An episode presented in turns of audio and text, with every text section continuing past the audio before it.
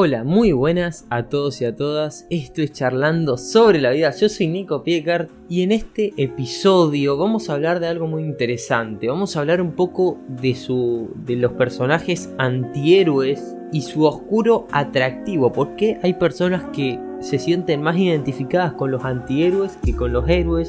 ¿O por qué les parecen más atractivos que los superhéroes? A qué se debe esta fascinación. Así que si te interesa, quédate y empezamos. Walter White, Tony Soprano, Don Draper, The Devil, Jessica Jones, Maléfica.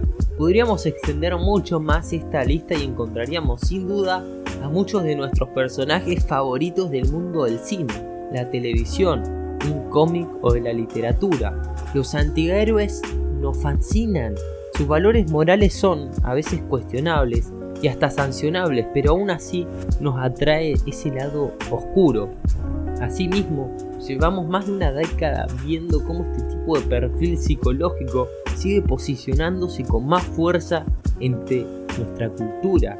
Por alguna razón han dejado de atraernos las figuras virtuosas, esas Carl Jung definió en un arquetipo del héroe y que sean frente a la maldad, nuestros eternos salvadores, esos que traían luz para escampar las tinieblas, a veces y en muchas ocasiones ya no nos inspiran.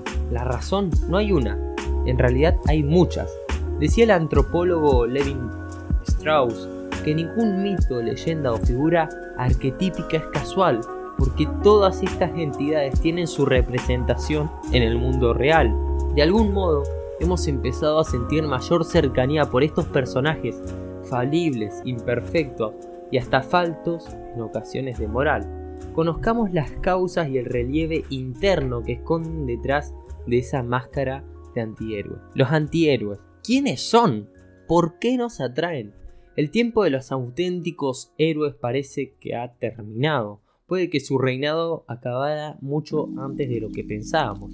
Figuras como Hércules o Perseo dejaron de resplandecer hace mucho, y aunque el mundo de la literatura nos trajo figuras inolvidables como el conde de Montecristo, James Joyce, se renovó ese concepto, nos regaló a, su Ulises y esa novela en la que de pronto tomábamos contacto con un conjunto de antihéroes que rozan lo cómico y lo trágico.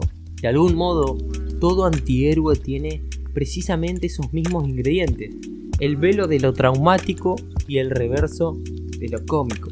Vamos con el ejemplo del Joker. Eh, y aunque en ocasiones lo cocinamos como un gran villano, lleva en su ADN la esencia de lo antiheroico. Es un hombre que un, con un terrible pasado, que se viste de payaso, que se ríe de lo cruel y que pinta una sonrisa en su rostro que marca la tristeza.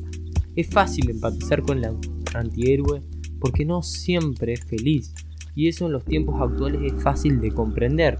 Profundicemos un poco más en este concepto.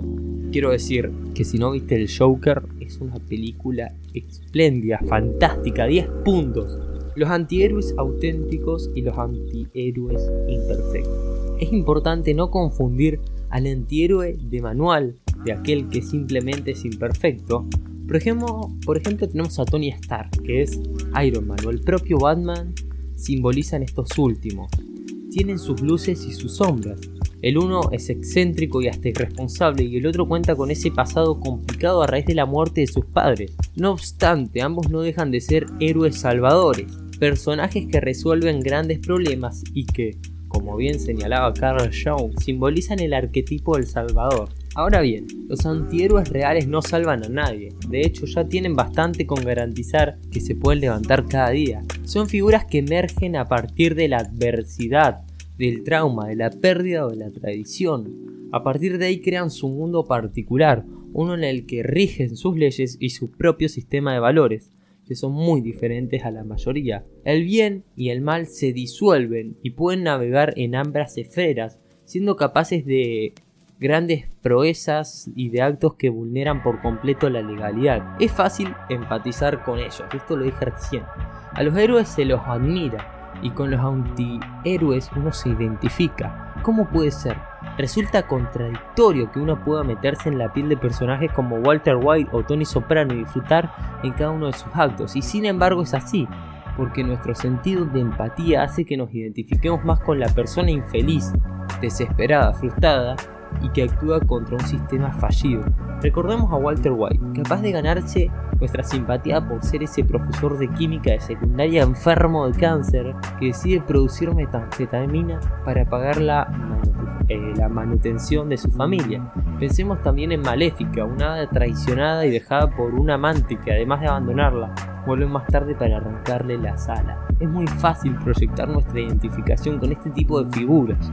Su lado oscuro ¿no? nos es atractivo porque empatizamos con el motivo que les llevó a ese nuevo mundo, a esa nueva dimensión. Es una sociedad fallida, el antihéroe. En una sociedad fallida, perdón, el antihéroe nos libera de cierta manera. The Punisher, Daredevil, Jessica Jones. En los últimos años han proliferado las adaptaciones de las pequeñas pantallas de estos personajes del mundo del cómic. Hay algo en los antihéroes que actúa como bálsamo, como agente catártico.